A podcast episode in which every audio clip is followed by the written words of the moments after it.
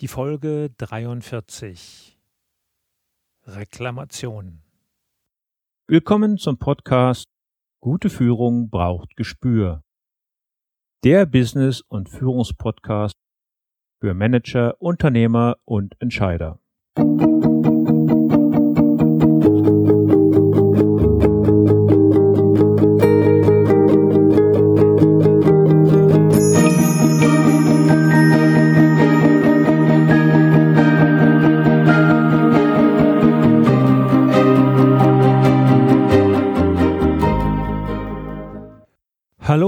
herzlich willkommen.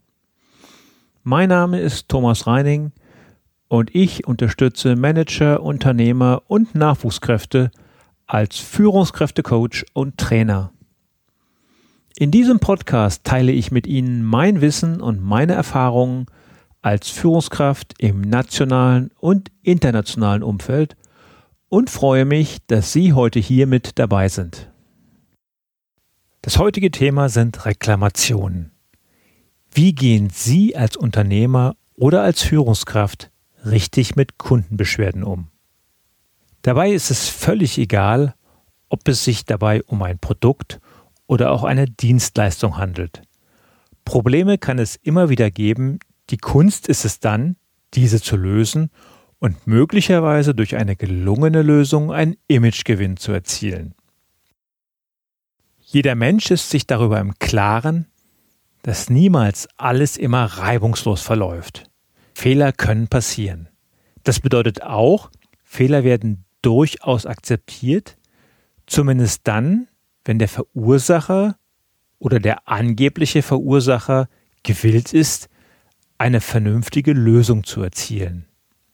Ich möchte Ihnen ein Beispiel geben, das mir jetzt schon seit November im Kopf herumgeht und seinen Teil zu dieser Sendung beigetragen hat. Im letzten Herbst musste ich neue Winterreifen für mein Auto kaufen und besuchte meinen langjährigen Reifenhändler, um die Möglichkeiten und Preise in Erfahrung zu bringen. Zufälligerweise war genau in diesem Moment auch der Vertreter einer bekannten Autoreifenmarke anwesend, und als dieser Vertreter meine Anforderungen an einen guten Reifen hörte, übergab er mir mit viel Freude seinen Prospekt über seine Produkte.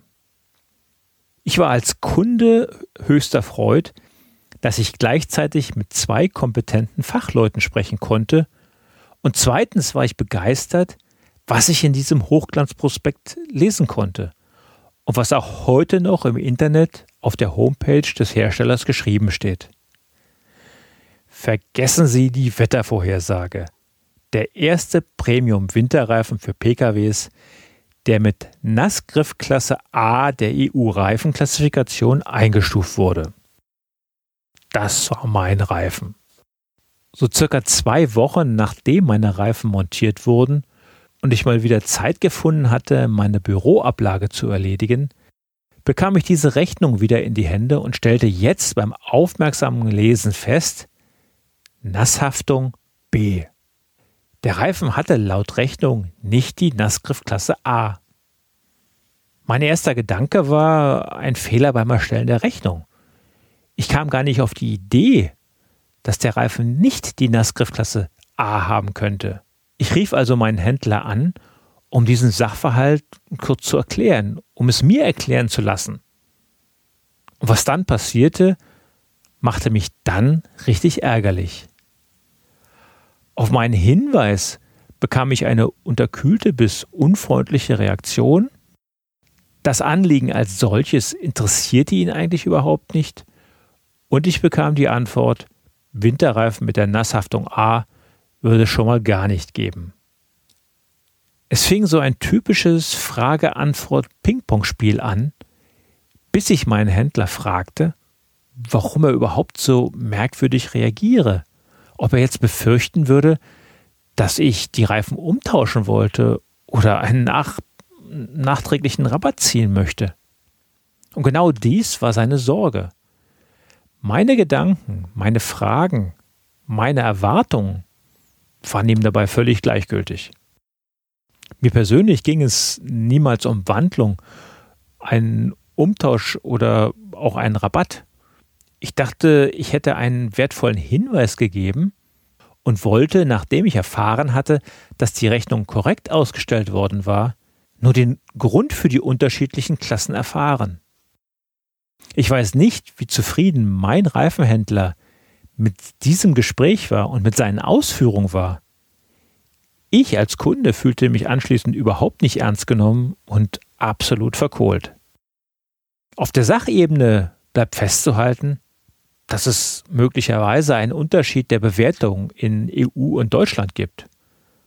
Auf der Beziehungsebene war dies überhaupt kein Gespräch für die Kundenbindung.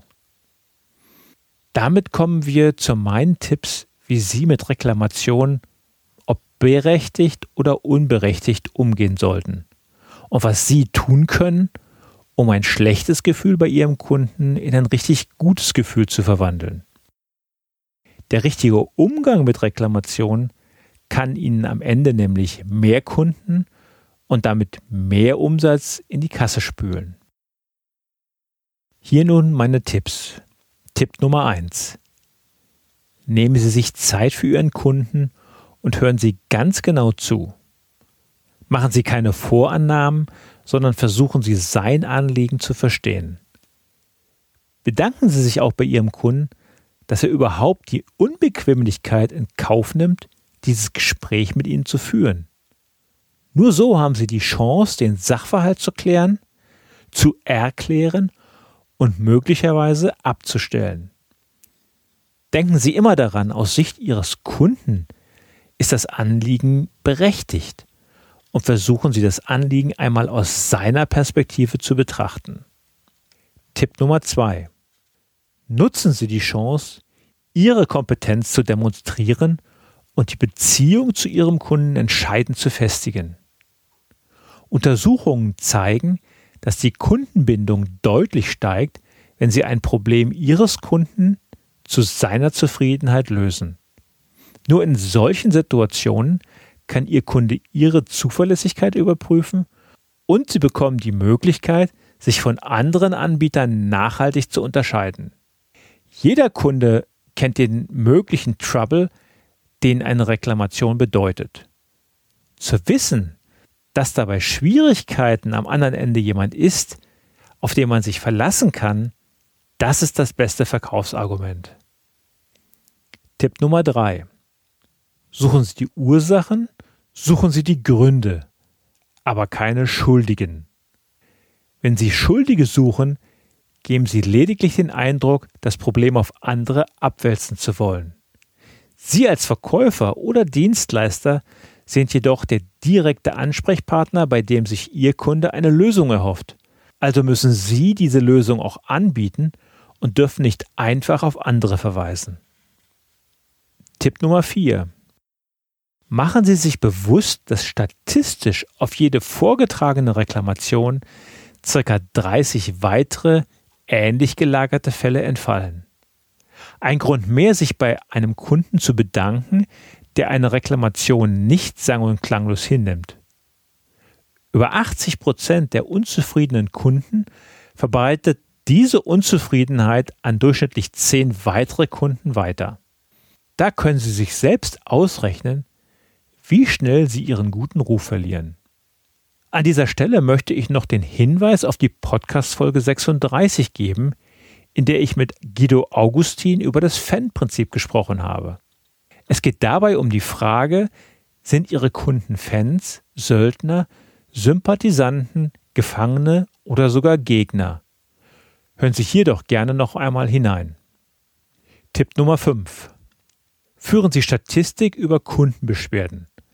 So erhalten Sie einen Überblick und können gezielt für Abhilfe sorgen. Gerade in Unternehmen, in denen mehrere Mitarbeiter für die Bearbeitung von Reklamationen zuständig sind, fällt ein größeres Problem unter Umständen viel zu spät auf. Darüber hinaus sind sie auch in der Lage, aus den gewonnenen Erkenntnissen Erklärungen für die nächste mögliche Reklamation vorzubereiten. Tipp Nummer 6. Je nach Größe Ihres Unternehmens können Sie nicht alle Reklamationen alleine bearbeiten.